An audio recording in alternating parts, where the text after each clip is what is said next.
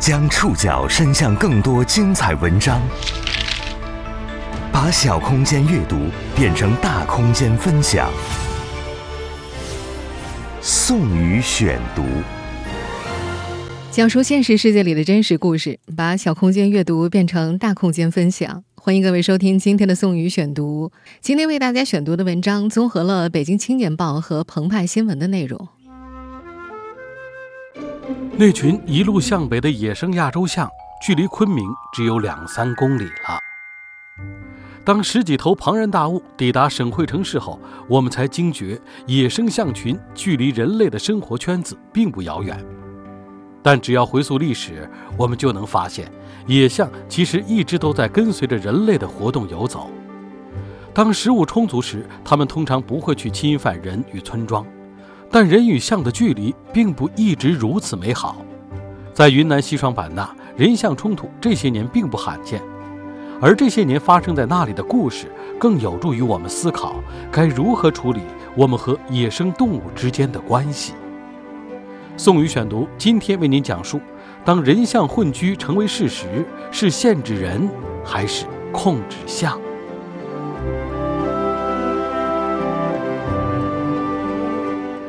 北上，一路北迁的十五头野生亚洲象，也就是我们在前一期节目当中介绍的断鼻家族，持续占据着大众的目光。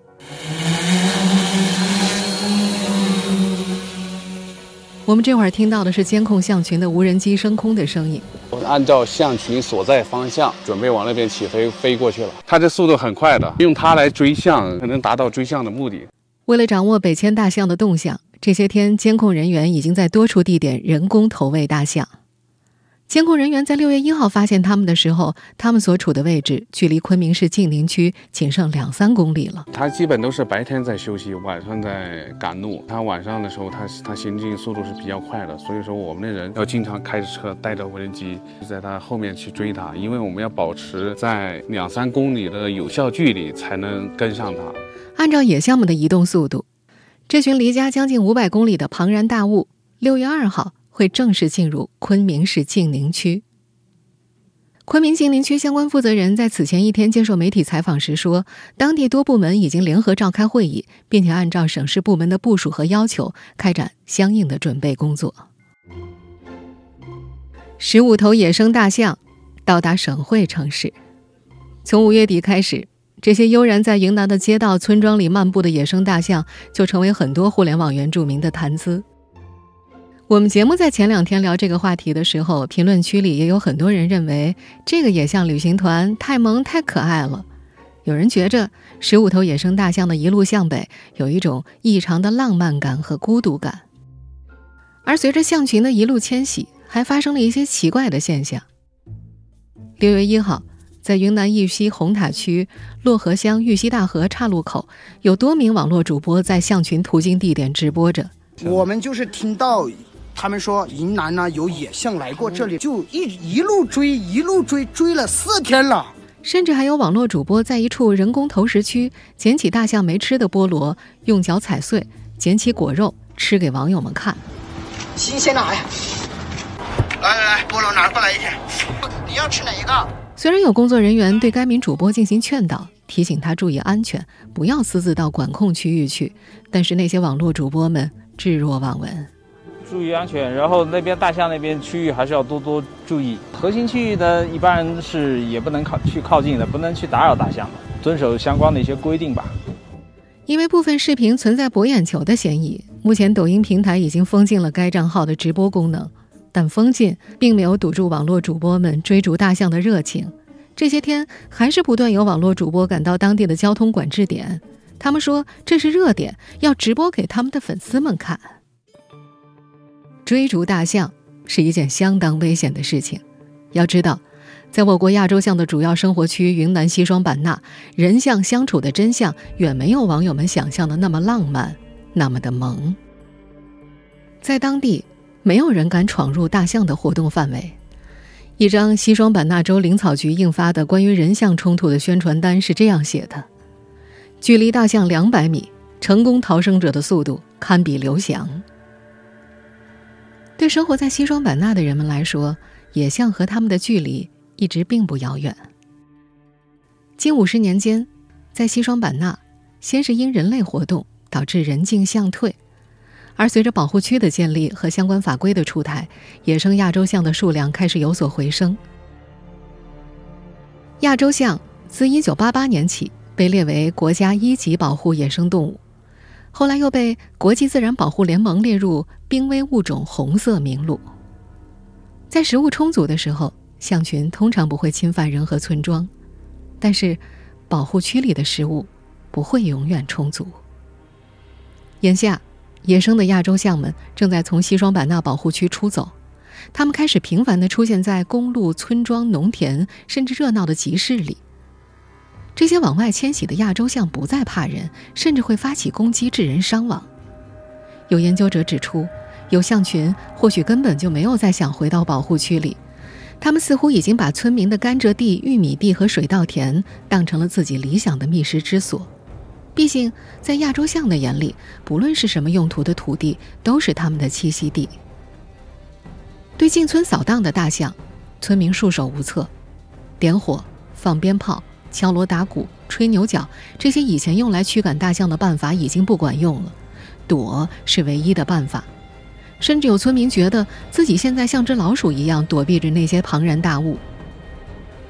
西双版纳勐海县勐网乡亚洲象监测员赵平说，在2016年底亚洲象监测预警 App 上线以前，他时常会接到村民的电话询问亚洲象的行踪，即便是凌晨，也有村民因为要从别处回家，会打电话给赵平确认所行进的道路是否安全。过去十多年间，勐海澜沧的亚洲象象群已致二十多人死亡。如果把人象冲突的时间范围再往前推十年，这个数字是七十多人。当越来越多的野生亚洲象走出保护区，人象冲突到了必须提出解决方案的时候，我们和野生动物到底该如何相处？宋宇选读继续播出。当人象混居成为事实，是限制人还是控制象？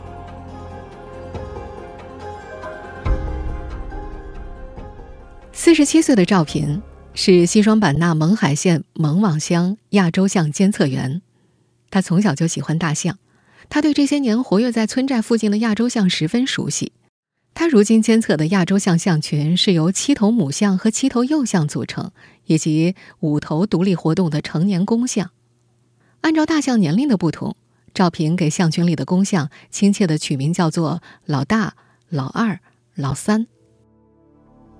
现如今，在亚洲象频繁出没的勐网、勐阿各有三名监测员，他们大多是由护林员转岗来的当地村民，熟悉当地的山形地势。心细、胆大、肯吃苦。是成为亚洲象监测员的必备条件。几年前，在与勐网与勐阿接壤的普洱市发展河乡，一名上岗不足半年的监测员，在清晨监测亚洲象的时候，因为骑摩托车闯入了群象的包围圈而不幸殉职。清晨的大雾使他忽视了象群的移动。对于监测员来说，骑摩托车进入山林找象是大忌。当接近象群大约两百米的时候，就需要屏息前行，仔细倾听象群的脚步声、树叶蹭到象身上的声音，观察脚印的走势、路上野草歪斜的痕迹。在基本确定分散象群各自的方位之后，就需要及时原路返回，寻找一个地势更高、视野更加开阔的地方观察。监测野象的工作是没有节假日的。只要野象在自己负责的辖区范围之内活动，监测员就必须要二十四小时随叫随到。时间长了，这些监测员们靠观察独象的足印大小和脚趾形状的细微差别，就可以分辨出具体是哪头象经过。赵平他们这两年监测的象群，并不是勐海和澜沧的原住民。从上世纪八十年代开始，就陆续有亚洲象象群从西双版纳勐养子保护区内出走。大象们在保护区外栖息一段时间之后，又会折返到保护区内。赵平他们目前正在监测的这群象，是2005年跨澜沧江出来的。他们先行进上百公里，迁徙至发展河乡境内。从2011年起，他们的活动范围拓展到了蒙网乡，又在2016年继续移动，进入了蒙阿地界。有专家分析，澜沧江景洪水电站的建设使得水位上升，致使象群迁徙的通道被淹没，阻碍了它们返回保护区的路程。而在西双版纳自然保护区管护局研究员王巧燕看来，这一群象或许根本就没有想过要再回到保护区去。对于野生的亚洲象来说，被誉为滇南粮仓的勐海县是比保护区更加理想的栖息地。就像人一样，有玉米有谷子吃，谁还想吃糠呢？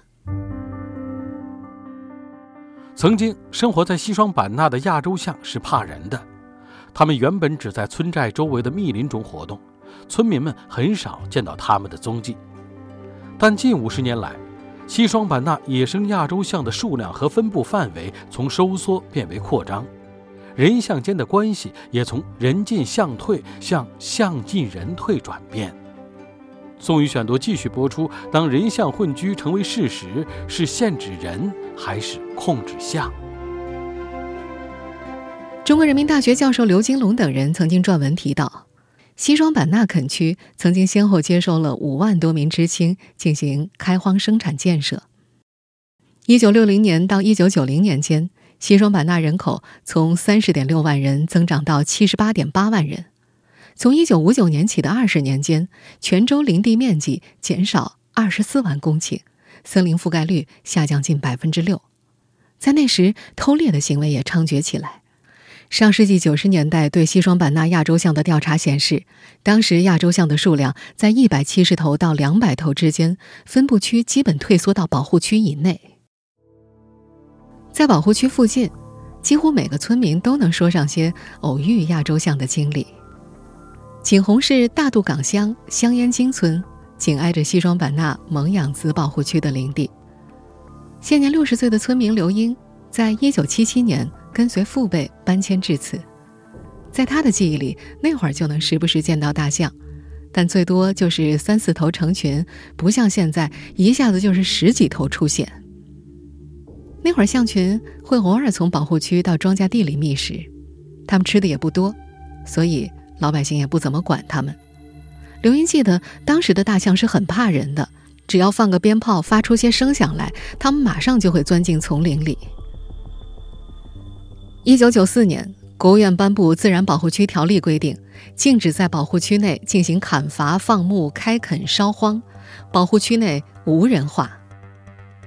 住在西双版纳保护区核心区里的八个村寨，一百九十五户原住民陆续异地搬迁，刀耕火种的耕种模式随之消失了。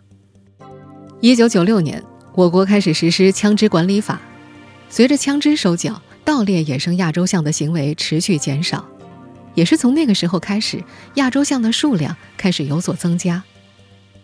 另一方面，随着对保护区内植被的保护力度加强，保护区里的很多灌木丛不断开始森林化，植被覆盖率大大提高了。可是，这却为亚洲象们带来了觅食难题。西双版纳林草局野保站站长李中元介绍，由于得不到光照。林子底下那些亚洲象非常喜欢吃的低矮禾本植物大大减少了，野象不得不走出保护区寻找食物。周边村民种植的玉米、甘蔗等农作物成为他们新的食物来源。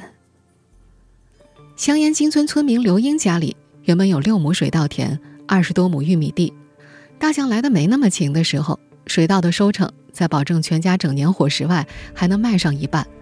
种植的玉米也可以供家中饲养鸡、猪等牲畜。两千年前后，家里一年能够存下四五千块的积蓄。可慢慢的，到了二零一零年前后，即便在粮食成熟的季节，家中男丁整夜整晚在家里守夜、放鞭炮、点火、敲锣打鼓，前来觅食的大象也赶不走了。他们会把玉米地、水稻地糟蹋的不像样子。为了减少亚洲象带来的损失，刘英甲。不得不调整种植计划，水稻田逐渐抛荒了，山地则改种橡胶这类亚洲象没法食用的经济林木。此外，儿子王小安也出去打零工支撑家用。因怕被大象食用，村民们不种水稻、玉米，改种橡胶等经济林木。可当保护区周边的橡胶林不断增加之后，亚洲象却开始继续向外出走，去寻找新的食物。云南大学亚洲象研究中心主任陈明勇教授在接受媒体采访时曾表示，如今西双版纳的三百多头亚洲象有三分之二都在保护区之外活动，现状不容乐观，人和象处在混居的状态。在二零一七年。西双版纳州林草局对亚洲象数量统计的过程当中，一名监测员在勐腊子保护区内用无人机寻找了一天一夜，没有找到一头亚洲象。那里的亚洲象全部都进入到保护区周边的乡镇农田了。我们在前一期节目里就说过。目前正在一路北迁的断鼻家族的十五头成员，和依然在西双版纳植物园里逛吃的十七头亚洲象，都是去年从保护区里出走的。在西双版纳州林草局野保站站长李中元看来，象群所到之处的村民们，若是此前没有接触过大象，对大象的破坏力认知不足，躲避大象的经验比较少，往往更加容易被袭击。人们很难去控制野生象群，这也是我们可以掌握断鼻家族的动向，却很难劝返他们的重要原因之一。相比控制大象，控制人成了目前解决人象冲突中更常见的手段。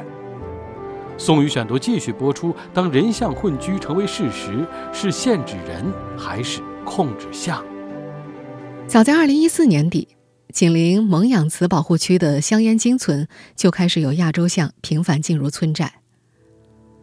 离保护区最近的一户人家，大象曾在晚上打碎玻璃，进入厨房寻找盐巴和食物，甚至还吃掉了电饭锅里的米饭。三十七岁的村民段忠明记得，那时候家门口种的芭蕉呀、芒果全部都被野象吃完了，到了晚上都不敢让家里的小孩出家门玩。二零一七年。由于香烟金村二十三户人家搬迁后集中建设房屋，当地政府投资一百零四万，把村民们的居住区围了起来。蜿蜒围绕村庄的绿色钢制围栏长八百米，高两点二米，竖向采用了直径一点五公分的焊管，横向是五根直径一公分的钢管。在段忠明看来，这么粗的围栏的确是能够让他们睡上一个安稳觉了。可这仍然无法保证他们日常生活的安全。段忠明说：“人就算像老鼠一样躲在围栏里，可也得去外面找吃的呀。”由于香烟金村附近大多是山林，这里出没的亚洲象有七十多头，没有办法通过人工监测来跟踪大象的行踪。从2015年起，蒙养子保护区附近大象的主要通道上陆续装上了上百台红外摄像头。一旦拍摄到亚洲象出没的照片，系统便会自动上传预警通知村民。但是，摄像头监测也是存在诸多盲区的。要是大象没有从主要通道上走，那就监测不到。到了晚上，因为看不清楚野象在哪儿，要是没什么性命攸关的大事，香烟金村的村民一般是不会出门的。对于大象监测员赵平来说，他能做的只有尽可能保证村民的生命安全。至于农作物，只能听天由命。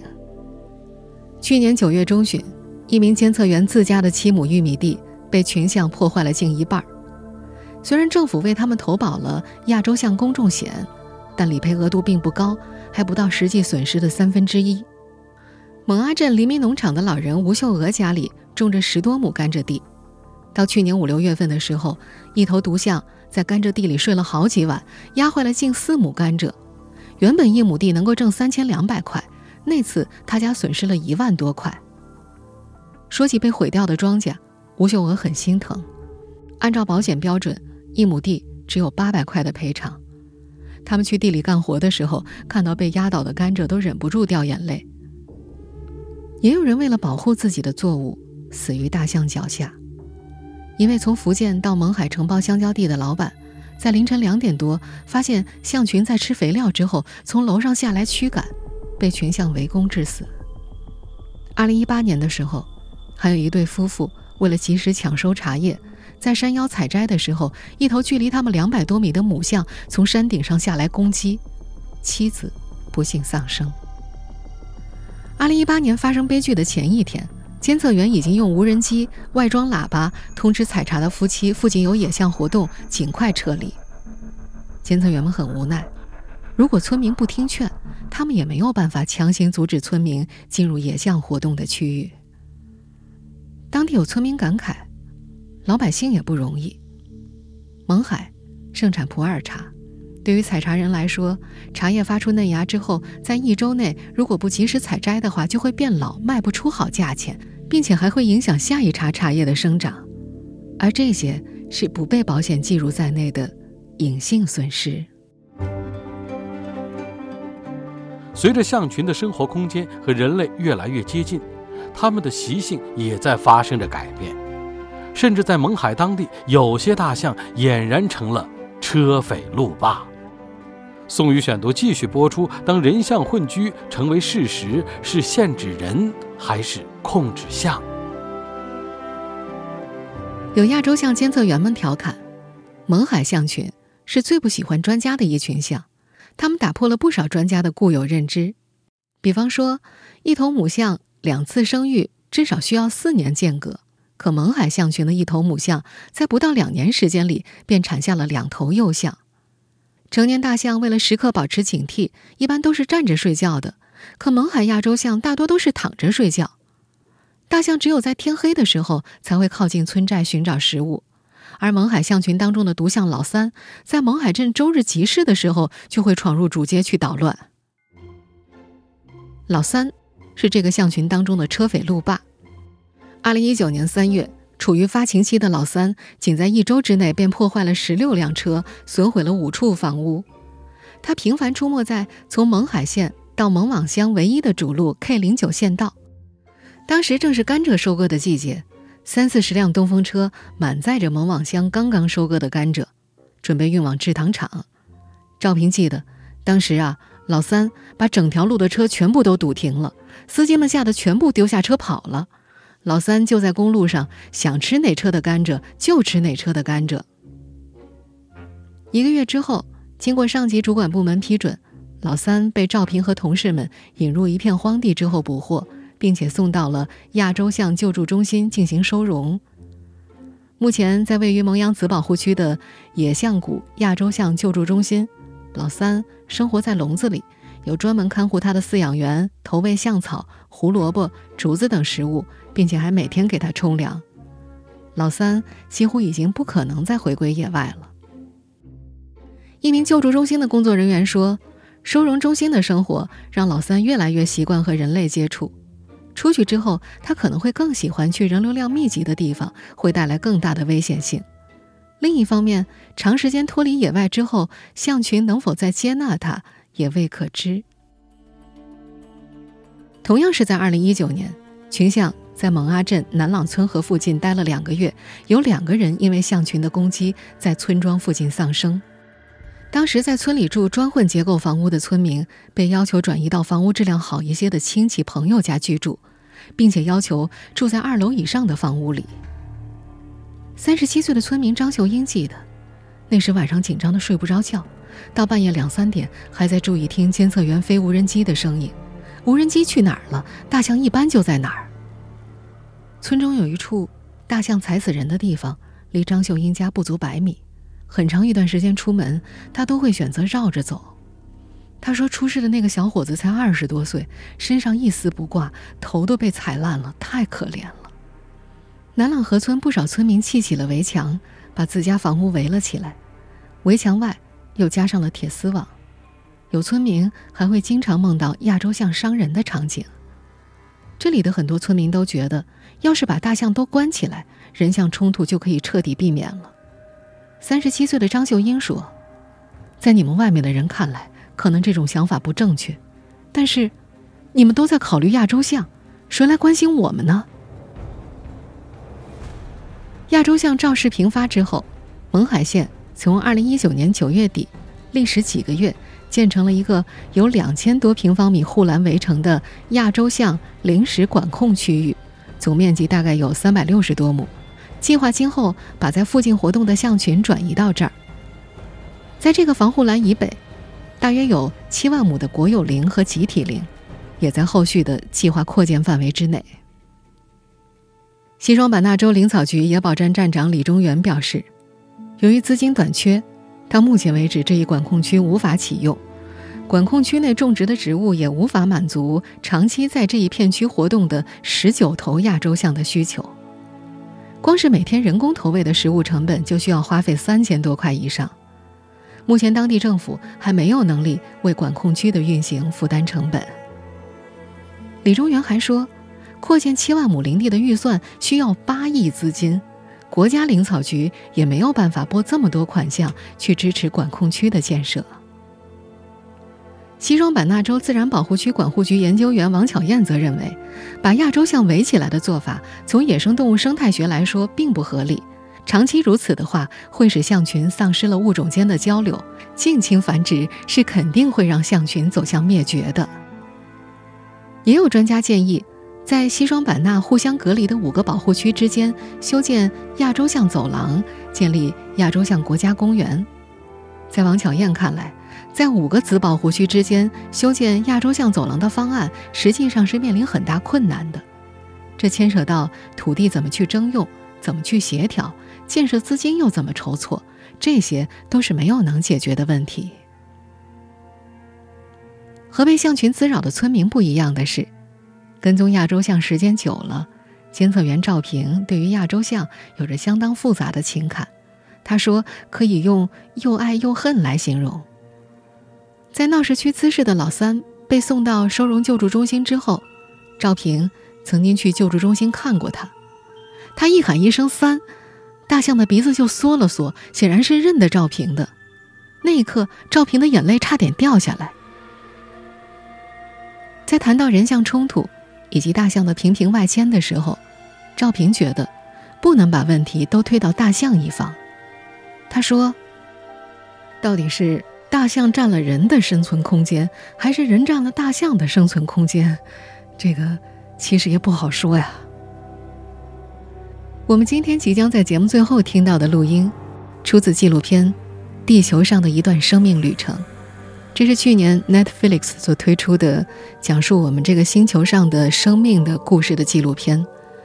在这部纪录片里，自然纪录片之父大卫·爱丁堡说了这样一段话：“There are many differences between humans and the rest of the species on Earth。人类和地球上其他物种间存在许多不同之处。”其中之一就是我们单靠自己便能想象出未来的画面。长久以来，我或你对那个未来深感恐惧，但现在越来越明显的是，这并不完全是悲观的。我们还有机会弥补过失，完成我们的发展路程，控制我们的影响，再度成为一个与自然平衡共处的物种。我们所需要的只是这样做的意愿。如今，我们有机会为自己创造完美家园，重建我们继承下来的富饶、健康和美好的世界。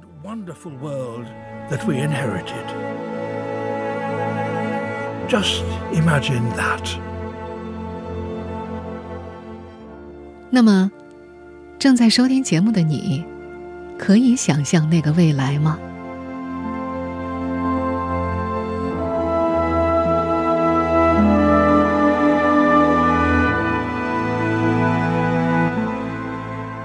我是宋宇，感谢各位的收听。本期节目综合了《北京青年报》《澎湃新闻》的内容。收听节目复播，您可以关注本节目的同名微信公众号“宋宇选读”。